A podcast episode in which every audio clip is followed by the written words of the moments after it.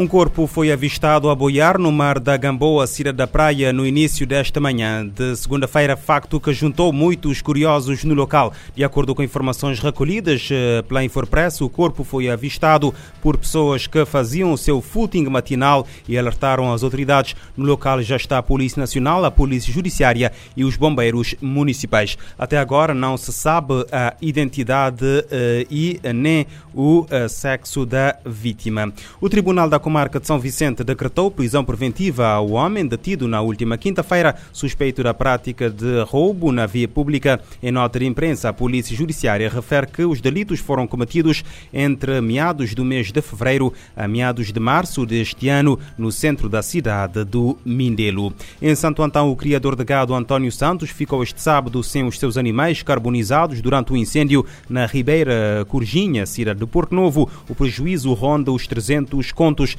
Entrevista em Forpress, António Santos refere que vive somente da pecuária e agora que ficou sem os seus animais não sabe o que fazer. Por isso pede ajuda das instituições, sobretudo da Câmara Municipal do Porto Novo e do Ministério da Agricultura e Ambiente.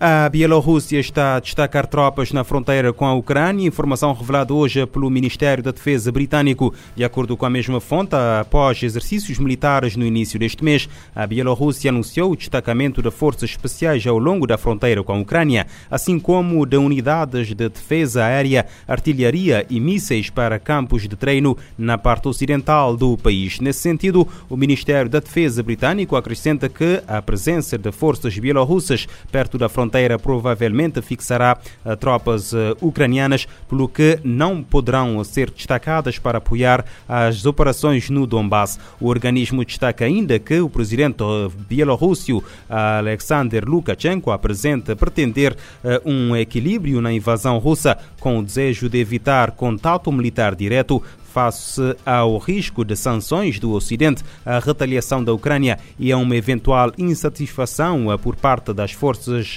armadas bielorrussas. E o jornalista brasileiro Hugo Bachega está a acompanhar de perto a guerra na Ucrânia desde 24 de fevereiro, quando a Rússia atacou o país. Com a intensificação das ofensivas já em março, o profissional da BBC deixou a sua casa em Londres para cobrir o conflito diretamente de Lviv, perto da fronteira com a Polónia. Agora em Dnipro, no sudeste do país e nos arredores da usina de Zaporizhia, Hugo Bachega contou à ONU News como tem sido a cobertura da crise que já deslocou cerca de 10 milhões de ucranianos e matou mais de 3 mil civis. O jornalista fala sobre o impacto da guerra nas crianças. Os detalhes do que a gente ouve é, de pessoas passando dias, semanas em bunkers, em shelters, em uh, túneis, com pouca coisa para comer, às vezes nada, é, crianças e o efeito que, isso, que tudo isso está tendo em crianças, que muitas delas não conseguem nem compreender o que está acontecendo.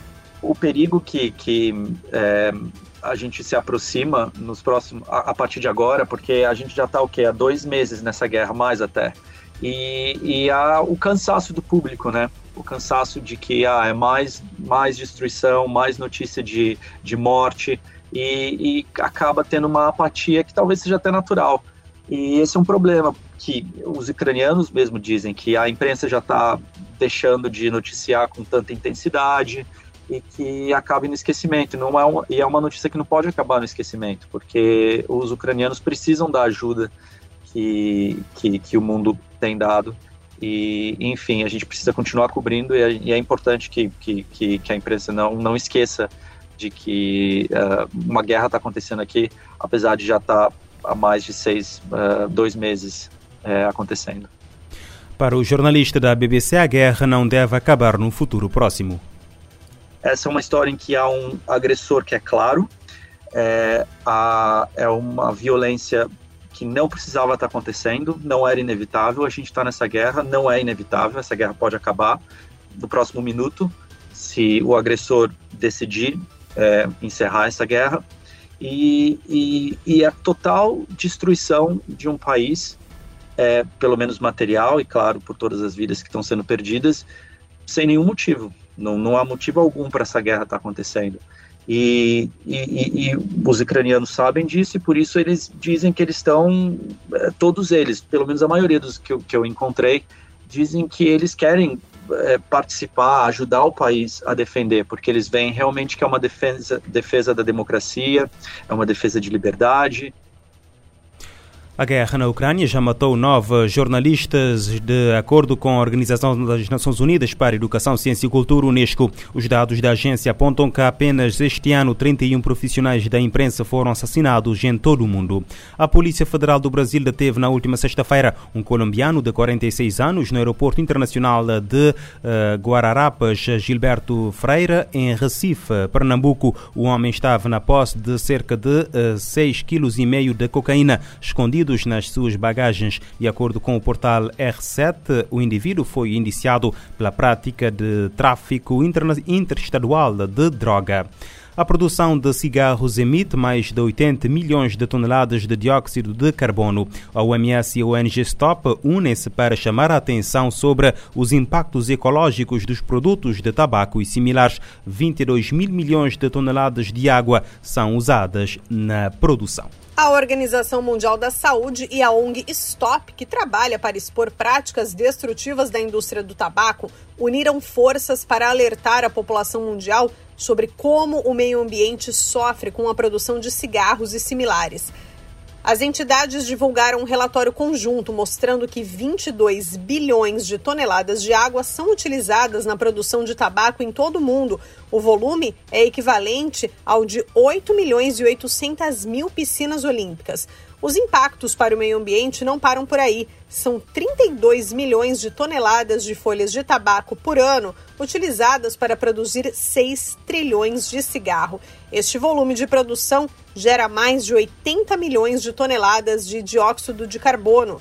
A diretora de Meio Ambiente e Saúde Pública da OMS, Marianeira, faz um apelo à população para parar de poluir o planeta de várias maneiras, incluindo por cigarro. One quarter of the, the mortality around the world could be prevented if we were more Marianeira explicou que um quarto da taxa de mortalidade no mundo poderia ser evitado se as pessoas parassem de destruir o meio ambiente.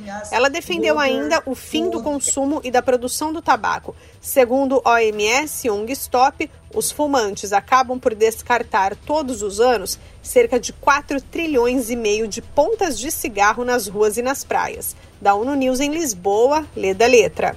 A Organização Mundial da Saúde e a ONG Stop alertam a população mundial sobre como o meio ambiente sofre com a produção de cigarro e uh, similares.